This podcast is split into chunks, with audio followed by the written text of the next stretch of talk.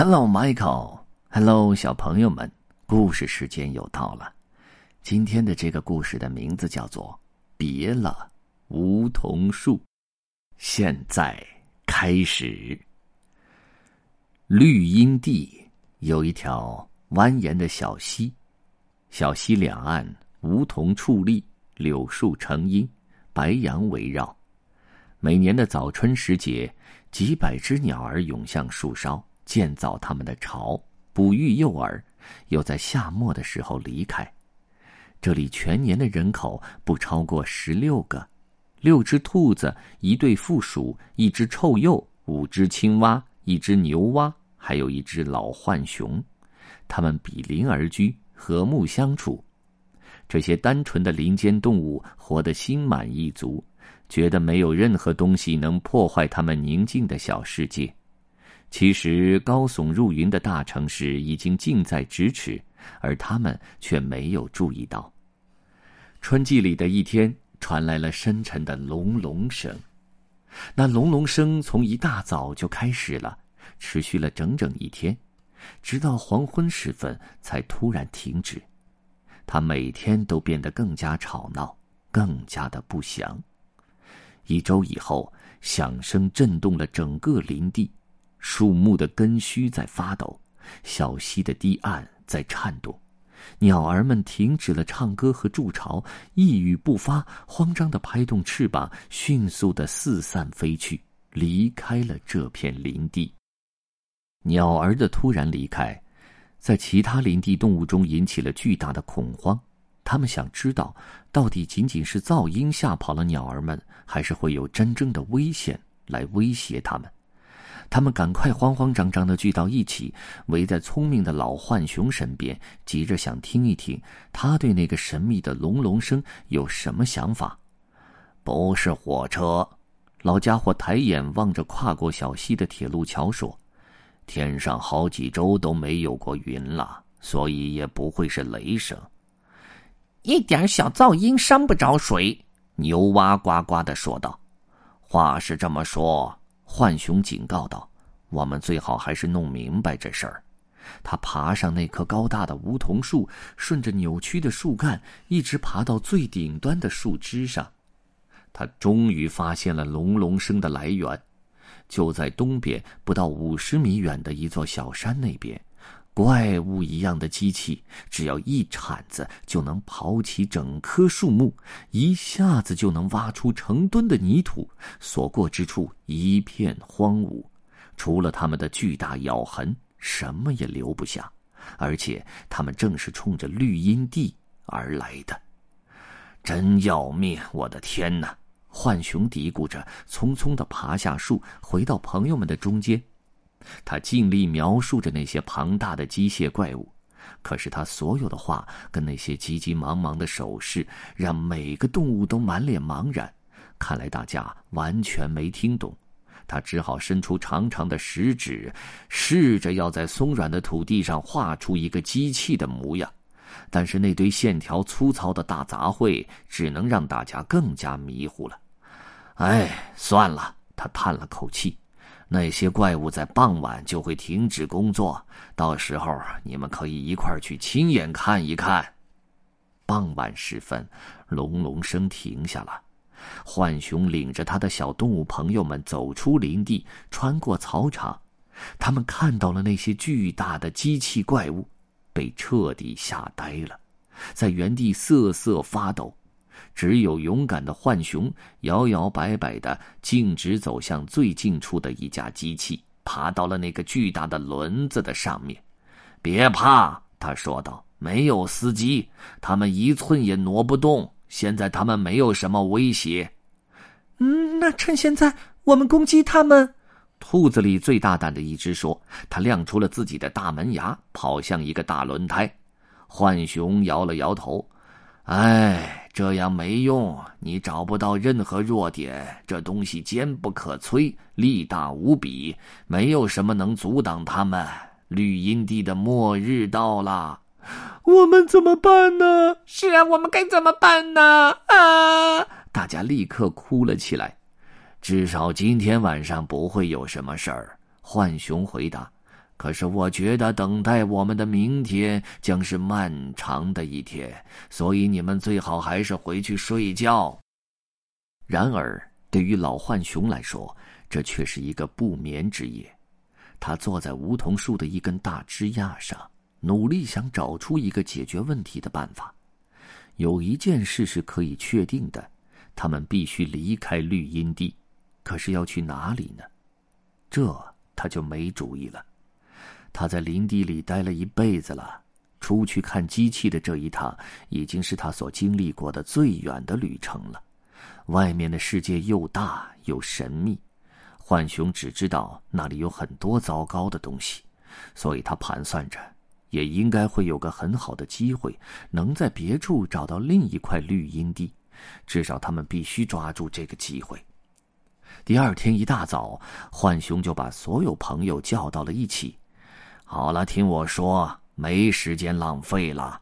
他警告说：“我们必须离开这块绿荫之地，走得远远的，不是只走一小段路，而是到几百公里以外，到怪物们永远伤害不了我们的地方去。”可是要去哪儿呢？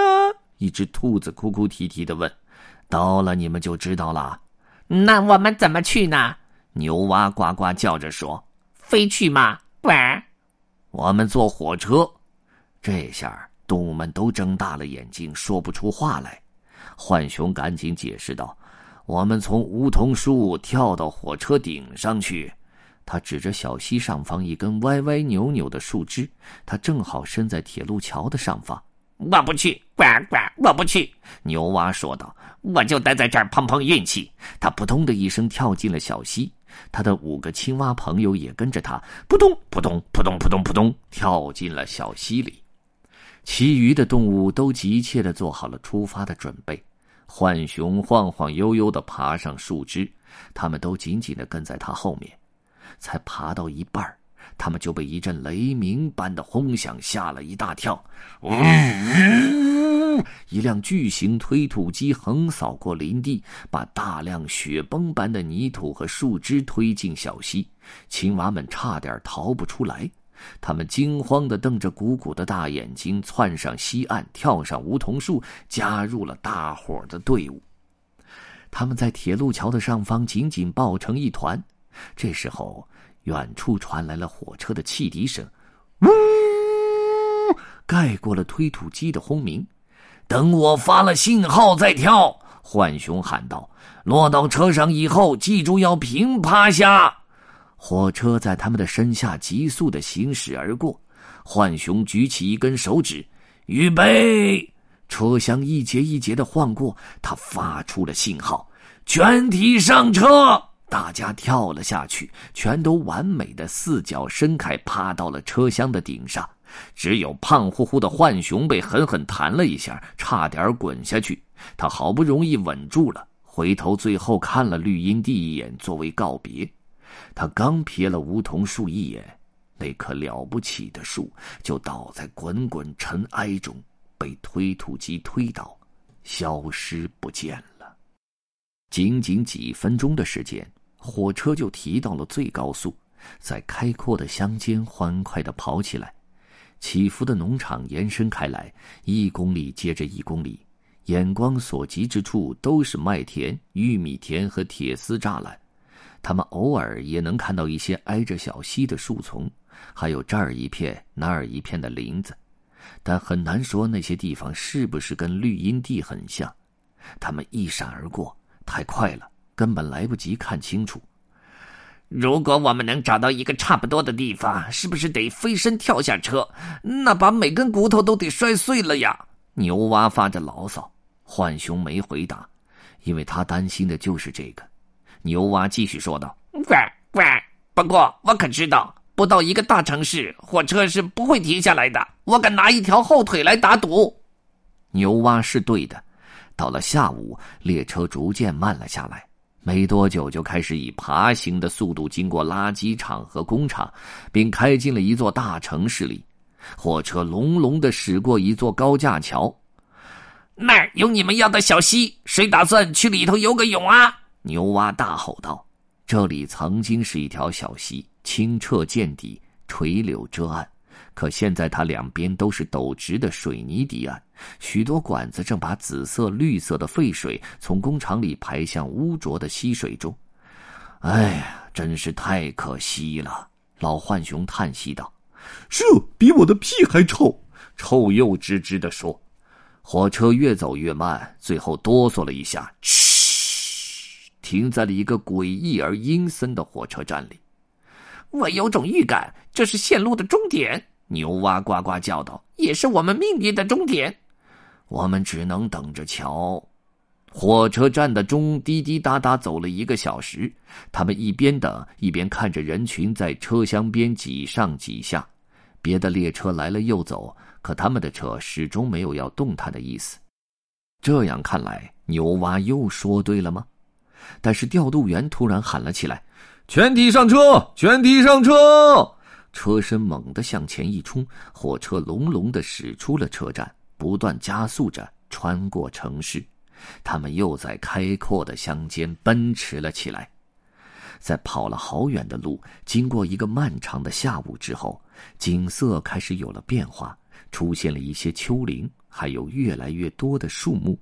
老浣熊的圆眼睛被新的希望点亮了，然而他的朋友们却似乎没有注意到这些。旅途劳顿的他们昏昏沉沉的，什么也顾不上，一个接一个的都睡着了。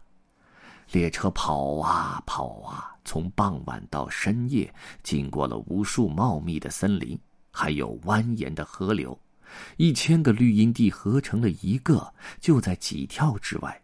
可是，偏偏跳一下都是不可能的。最后，疲倦的浣熊决定加入朋友们的行列。他缩成一团，正准备打个瞌睡，突然。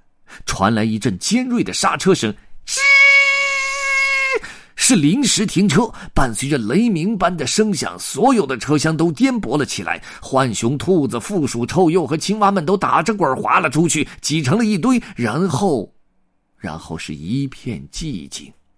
火车停了下来，激动的声音很快回荡在铁轨旁的树林里。出了什么事儿？发生了什么了？怎么了？这到底是怎么回事？岩石塌方了！司机扯着嗓子喊：“幸亏我们及时停下来了。”啊，这更麻烦了！牛蛙抱怨道：“一点都不麻烦，我的朋友们！”哈哈哈哈浣熊笑着指指一棵歪歪扭扭的梧桐枝，它正好伸在车厢上方几英尺的地方。大家伙儿。到站啦！都下车吧，终点到啦！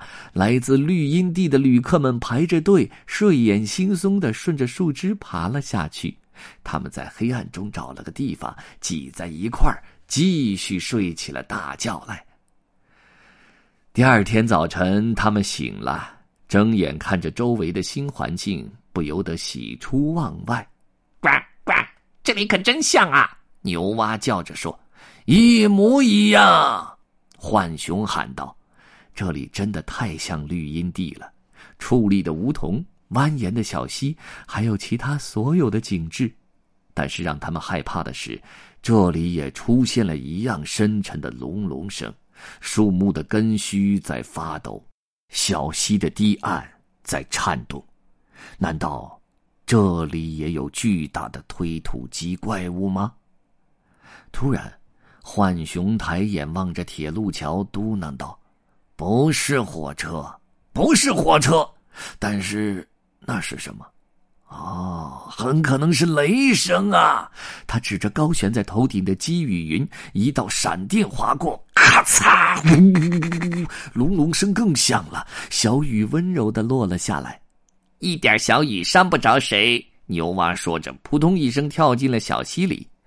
你说的好极了，浣熊微笑道：“其实，一切都好极了，你们说是吗？”哈哈哈哈哈哈！The end。